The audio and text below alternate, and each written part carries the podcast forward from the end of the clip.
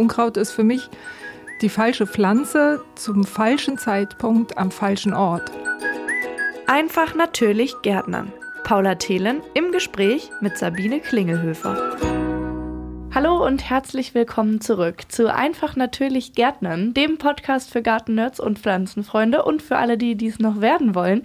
Ich bin Paula Thelen, ich bin Journalistin bei Radioaktiv und ich sitze hier heute wie jedes Mal zusammen mit Sabine Klingelhöfer. Sie ist Gärtnerin und Gartenbauingenieurin bei der Firma Neudorf und erzählt uns und mir heute was zum Thema Unkraut. Ja, hallo Paula, du guckst so ein bisschen ungläubig. Naja, Unkraut ist, äh, also wir hatten schon echt schöne Themen, so die Rosen oder das frische Gemüse.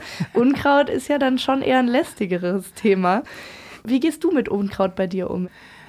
Also ich bin jetzt keine Unkraut-Ausrotterin, aber natürlich mache ich was gegen Unkraut. Und nicht, weil ich die Pflanzen nicht mag, sondern weil ich sie an der Stelle, wo sie sind, nicht mag. Also für mich fängt Unkraut erstmal bei der Definition an sozusagen. Unkraut ist für mich die falsche Pflanze zum falschen Zeitpunkt am falschen Ort. Und damit ist das genauso eine Kartoffel, die auf einmal auf dem Weg meint, wachsen zu müssen, wie eben der Girsch unter meiner Hecke. Und da geht ja jeder ganz anders mit um. Ich weiß, bei uns war es früher teilweise so ein ganz wilder Garten, wo wirklich alles durcheinander gewachsen ist. Und bei meiner Oma war eher alles ganz gerade aneinander gepflanzt. Also auch da hoffe ich, holen wir heute alle mit ab, weil Unkraut ist ja wirklich ja, Geschmackssache, wortwörtlich, oder? ja, das stimmt. Also man kann eine Menge essen. Vogelmiere ist zum Beispiel sehr lecker im Salat. Und auch der böse, böse Girsch, den kann man auch gut essen, aber eben alles in Maßen. Und ich nehme mal an, mein Garten ist so eine Mischung zwischen deinen Eltern und deiner Großmutter. Also so ein bisschen Ordnung brauche ich schon, einfach weil es meiner Ansicht nach das Leben im Garten erleichtert. Aber es muss nicht bis aufs letzte Krümelchen alles weg sein. Nur wirklich da, wo es stört. Also abgesehen davon, dass es optisch irgendwie Geschmackssache ist oder ordnungstechnisch Geschmackssache, was ist denn das konkrete Problem mit Unkräutern überhaupt? Ja, sie nehmen auf Neudeutsch Ressourcen weg von meinen Kulturpflanzen. Also sprich, Unkraut braucht Wasser, braucht Nährstoffe. Meistens wachsen diese Unkräuter auch ziemlich schnell, sodass sie schneller nach oben kommen und meinem armen Gemüsesämling dann auch noch Licht wegnehmen. Und all das, ja, damit bin ich geizig und in manchen Jahren haben wir ja auch mit Trockenheit zu kämpfen und dann stört einfach dieses Unkraut, weil es der Pflanze wichtige Lebensbausteine wegnimmt. Und letztlich, manche Unkräuter breiten sich einfach auch irre aus und da haben dann andere Kulturpflanzen ein bisschen wenig Chancen und deswegen nehme ich sie dann da weg, wo sie stören. Du hast mir im Vorhinein schon verraten, dass es verschiedene Arten von Unkräutern gibt. Samen- und Wurzelunkräuter. Was ist denn da der Unterschied dazwischen? Ja, das ist so aus der Blickrichtung des Gärtners betrachtet, der die Unkräuter weghaben will. Also Samenunkräuter vermehren sich nur über Samen. Die bekommt man schnell rausgerissen aus der Erde in der Regel, weil die sich gar nicht so fest verankern. Die sind auch einjährig. Und wenn ich es schaffe, sie vor der Samenreife zu ernten, also nein, nicht zu ernten, rauszureißen, dann ist alles gut. Bei Wurzelunkräutern ist es so, dass die sich zum Teil über unterirdische Ausläufer vermehren können. Also Giersch ist so das Paradebeispiel dafür. Der ist so, so ein ganz übler Kandidat. Das heißt, die Wurzeln breiten sich zum Teil auch waagerecht aus und dann können immer wieder neue Pflanzen rauskommen. Die Quecke ist auch so ein Wurzelunkraut, das ist ein Gras. Das heißt, äh, da reicht das Abhacken nicht, da muss ich wirklich die Wurzeln mit rausnehmen und bei Wurzelunkräutern ist es auch so, dass die auf keinen Fall auf den Kompost dürfen, denn auch da, auch nach dem Durchlaufen des Kompostes können sie wieder austreiben.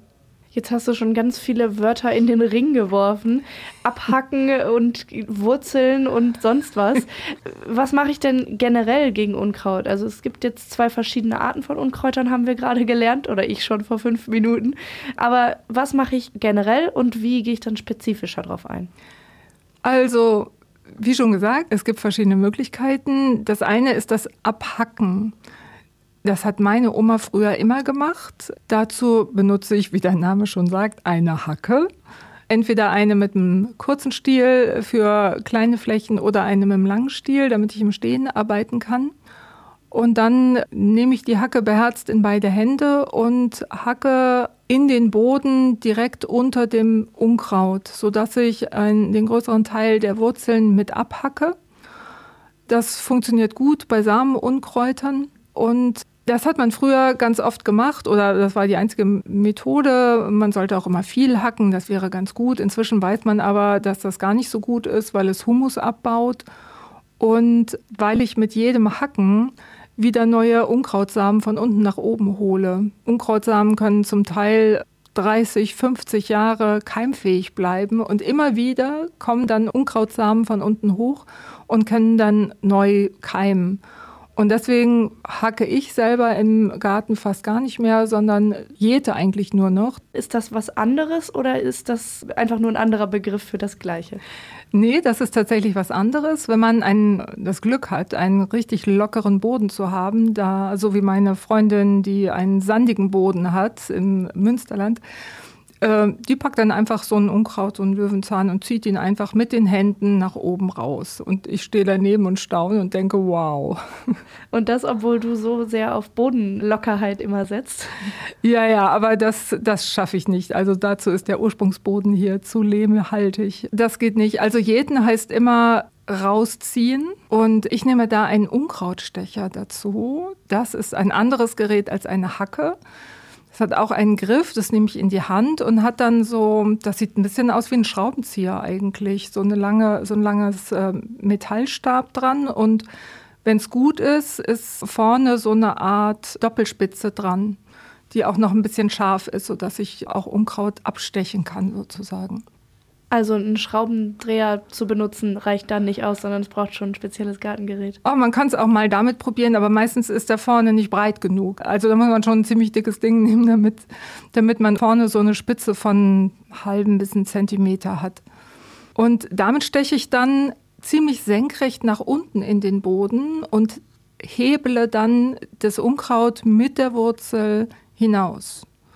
Das ist das Einzige, was ich mache gegen Unkraut, wenn ich das mit der Hand rausziehen will. Weil das Abhacken, ja, dann hat man doch nicht die ganze Wurzel mit erledigt oder es ist doch ein Wurzelunkraut und dann muss ich sowieso die ganze Wurzel irgendwie rausbauen. Und dann gehe ich lieber gleich auf alle Viere und krieche da mit meinem Unkrautstecher durch die Gegend.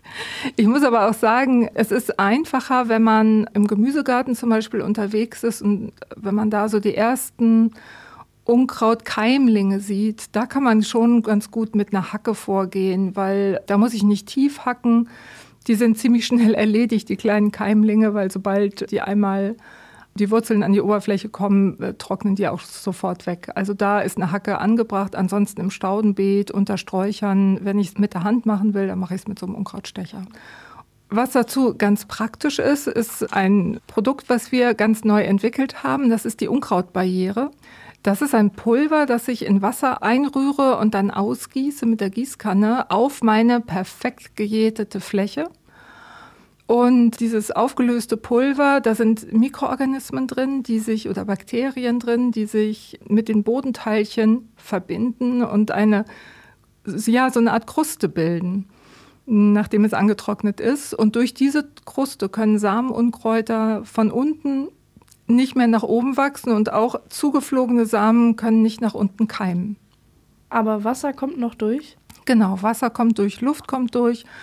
Nur die Pflänzchen, die haben es schwer. Das ist so, eine, so ein Mechanismus, wie man es bei der Riffbildung zum Beispiel bei Korallen kennt. Äh, Biomineralisierung nennt sich das Ganze.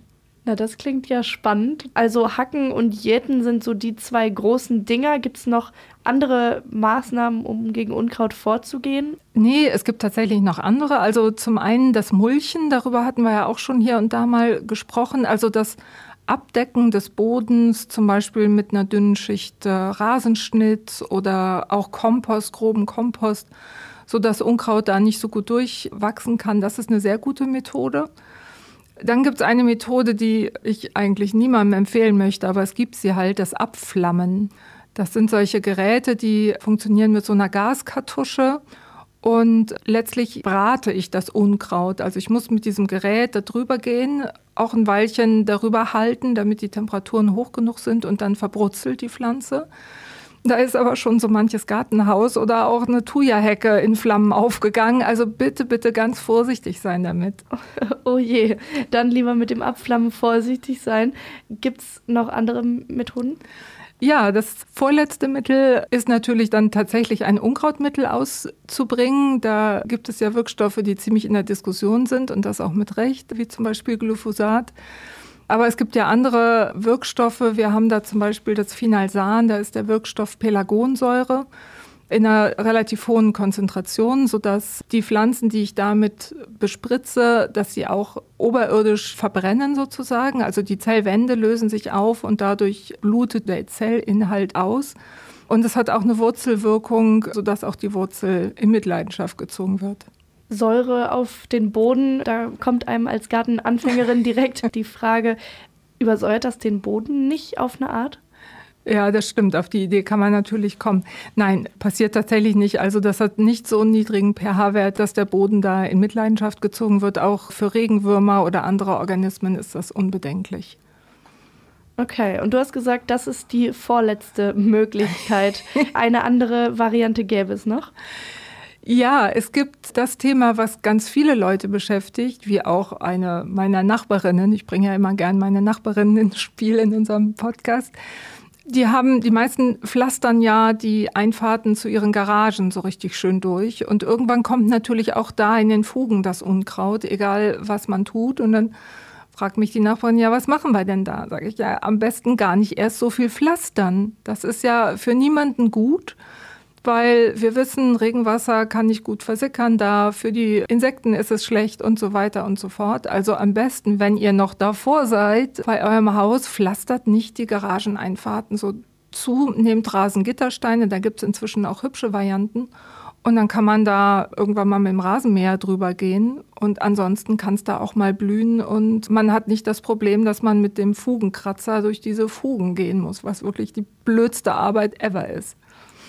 Die durfte ich auch schon ein paar Mal erledigen. ah ja, toll. Und ja, also ich habe so ein bisschen Erfahrung, wie gesagt, mit Unkrautzupfen und Unkrautrupfen. Gibt es da besonders lästige Unkräuter, die irgendwie vielleicht gar nicht wieder weggehen wollen? Genau, also am schlimmsten, das wäre wirklich meine Horrorvorstellung, ganz ehrlich, den Girsch in den Garten zu kriegen.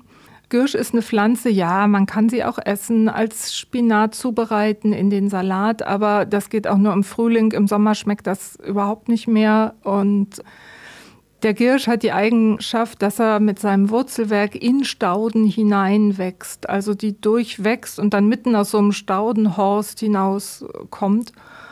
Und da hat man nur die Chance, die Staude auszugraben, jedes Wurzelstückchen von diesem Giersch rauszusammeln und bitte, bitte jedes Wurzelstückchen, weil aus einem Zentimeter Wurzelstück kann eine neue Gierschpflanze kommen. Und das ist wirklich absolut ein Albtraum, finde ich. Das klingt tatsächlich so nervig, wie kaum was im Garten klingt. Also Girsch möchte man schon mal vermeiden. Wie kann man dem denn Abhilfe schaffen? Also was ich immer mache, wenn ich Pflanzen geschenkt kriege, was immer eine nette Sache ist, ich äh, setze die in einen Topf und warte zwei, drei, vier Wochen, ob da irgendein fieses Unkraut rauswächst. Also ich pflanze nichts einfach so in meinen Garten, was ich geschenkt bekomme, sondern es kommt immer erst in Quarantäne, damit ich da ganz sicher bin. Ähm, wenn man schon Giersch hat und eine Fläche neu bepflanzen will, dann sollte man diese Fläche mit einer Folie abdecken oder mit ganz dicker Lage Pappe, Rindenmulch drauf oder irgendwas, damit es ein bisschen hübscher aussieht und am besten zwei Jahre liegen lassen, weil erst dann habe ich die Gewähr, dass der Girsch darunter abgestorben ist. Nach einem Jahr ist noch lange nicht der Girsch erledigt. Das klingt fast noch anstrengender als das mit dem Raussammeln. Hat man denn dann die Sicherheit? Ist es nach zwei Jahren wirklich gut oder ist der auch da dann immer noch penetrant irgendwie? Nee, nach zwei Jahren ist man dann damit durch. Das größte Problem haben meistens die Leute, wo der Girsch sich angesiedelt hat, dass der unter Hecken wächst oder vom Nachbarn immer wieder reinkommt. Und dann hilft eigentlich nur so eine Wurzelsperre senkrecht in den Boden eingraben. Da gibt es so festes Gewebe, das sollte man, naja, Minimum mal 50 Zentimeter, eher 60 in den Boden senkrecht eingraben, damit der Giersch nicht vom Nachbarn rüberkommt. Wenn man größere Flächen hat, da kann man auch dieses Finalsan gierschfrei einsetzen. Das ist auch wieder diese Pelagonsäure. Aber das muss man, muss ich ganz ehrlich sagen, das muss man auch zwei bis dreimal anwenden, bis der Gürsch dann erledigt ist. Der scheint mir tatsächlich der Inbegriff von einem lästigen Unkraut zu sein. Ist die Liste noch länger? Was für Unkräuter gibt es noch, die so penetrant zu sein scheinen? Also ich habe noch eins, das ist, ich glaube, etwas seltener, dafür aber im Grunde genommen noch heftiger. Das ist nämlich der Ackerschachtelhalm. Der mag es gerne feucht. Schachtelhalm, der macht Wurzeln, die bis in zwei Meter Tiefe reichen. Also da habe ich null Chance, den auszugraben. Das geht schon mal gar nicht. Und sind das dann oberirdisch so kleine Pflänzchen oder sieht das dann auch aus wie so ein Baum mit zwei Meter Wurzeln? Das ja, ja, das ist schon äh, ein bisschen beängstigend. Also der kann so, na, ich glaube so 60, 70 Zentimeter wird der schon hoch. Das Problem ist, dass der, der hat keine Blätter, sondern der sieht eigentlich aus wie so ein Nadelbaum, nur mit längeren und weicheren Nadeln. Das heißt, wenn er aus dem Boden kommt, hat er auch so eine richtige Spitze und kann dann auch so eine Folie durchstoßen, ähm, weswegen der Trick mit der Folie nicht so gut geht beim Schachtelhalm. Der hilft wirklich immer nur abhacken, abhacken, abhacken und die Bodenstruktur verbessern, weil der Schachtelhalm, der mag es gerne feucht und staunassig. Und wenn ich da den Boden versuche aufzulockern mit zum Beispiel Therapreta, Bodenverbesserer, mit viel Kompost immer wieder, dann hungere ich ihn über die Jahre irgendwann aus. Aber immer dranbleiben. Also Ackerschachtelhalm und Girsch eher unwillkommen in deinem Garten. Definitiv. Und die Quecke kann sich da auch gleich einreihen. Das die Quecke ist also Platz drei. Die Quecke ist bei mir jedenfalls persönlicher Platz drei. Das ist ein Gras und das wächst auch so mit zum Teil waagerecht wachsenden Wurzeln. Das nennt sich dann Rhizome. Und wenn es feucht ist, dann kann man äh, die Wurzeln ganz gut rausreißen oder rausziehen. Die werden zum Teil bis zu einen Meter lang, diese Wurzelstücken. Und auch da ist es aber eben so, wenn ich nur ein kleines Stückchen im Boden lasse, wächst da auch wieder eine ganze Pflanze raus. Das ist äh, ein bisschen nervig. Am besten greife ich da bei Herz zur Grabegabel und steche da rein, hebe die Erde ein bisschen an und dann kann ich ihn eigentlich ganz gut rausziehen. Also die Quecke komplett ausgraben und wo entsorge ich das Ganze dann? Ja, das bringe ich auf keinen Fall, diese drei Unkräuter in meinen Kompost weil die sich da, weil die dann sich nicht so sehr zersetzen, dass sie absterben. Ich kann sie aber durchaus dem Grünschnitt beigeben, wenn der abgeholt wird bei euch da draußen, weil in diesen öffentlichen Kompostanlagen da kriegen die so hohe Temperaturen hin, 60, 70 Grad, das kocht die einfach und dann sind auch solche fiesen Wurzeln wirklich erledigt. Ich hole mir selber hier in Hameln Kompost vom Kompostwerk. Das ist super Qualität und da kommt entgegen der landläufigen Meinung kein Unkraut in den Garten. Und wie sieht es aus mit so Samenunkräutern und so? Genau, also Samenunkräuter, da wo sich die Pflanzen nicht über die Wurzeln vermehren, die kann ich auf den Kompost bringen, es sei denn, es sind schon Samen drin. Die Samen natürlich auch wieder abmachen. Ich gehe mehr und mehr dazu über, mach's mir ja auch gerne leicht, dass ich Samen und Kräuter oder alles, was so grüne Abfälle, sage ich mal, sind, gleich an Ort und Stelle liegen lasse als Mulchschicht. Im Staudenbeet zum Beispiel, das ist bei mir ab Mai eigentlich eine geschlossene grüne Fläche. Da fällt das überhaupt nicht auf, wenn ich das da zwischen die Pflanzen lege und die Regenwürmer freut's, weil die wieder frische Nahrung haben. Und all das, was nicht im Garten liegen bleiben soll oder nicht wirklich auf den Kompost soll, kann das dann in die Biotonne oder? Genau, kann in die Biotonne oder eben Grünschnitt und ab damit. Das klingt schon fast nach einem guten Schlusswort. Haben wir ein Thema vergessen oder können wir schon übergehen zu den Top 3 Tipps gegen Unkräutern? Nee, ich glaube, wir haben jetzt die wichtigsten Sachen aus meiner Sicht jedenfalls ähm, abgearbeitet. Dann äh, lass uns äh, einsteigen oder aussteigen mit den drei ultimativen Tipps für einen unkrautfreien Garten und Vorgarten? Ja, also wäre den Anfängen, gerade bei Wurzelunkräutern, sich nicht entmutigen lassen, sondern immer dabei bleiben und es bekämpfen, ganz wichtig. Nicht hacken, sondern jäten, weil das einfach viel effektiver ist und freie Flächen mulchen, zum Beispiel mit Grasschnitt, damit Samen und Kräuter gar nicht erst gute Bedingungen haben, um zu keimen. Alles umsetzbar. Ich hoffe, das freut euch da draußen.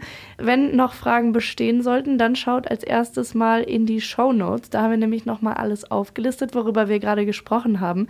Und wenn darüber hinaus noch Fragen sein sollten, dann wendet euch doch direkt an die Firma Neudorf. Am besten über Instagram oder Facebook. Da könnt ihr eine Direktnachricht schreiben oder ihr schaut mal auf neudorf.de. Da gibt es noch andere Kontaktmöglichkeiten. Da hilft euch das Team von Neudorf dann gerne direkt persönlich.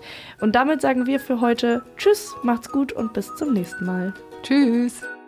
Das war der Podcast Einfach natürlich Gärtner mit Paula Thelen und Sabine Klingelhöfer. Mehr zum Thema gibt's auf neudorf.de.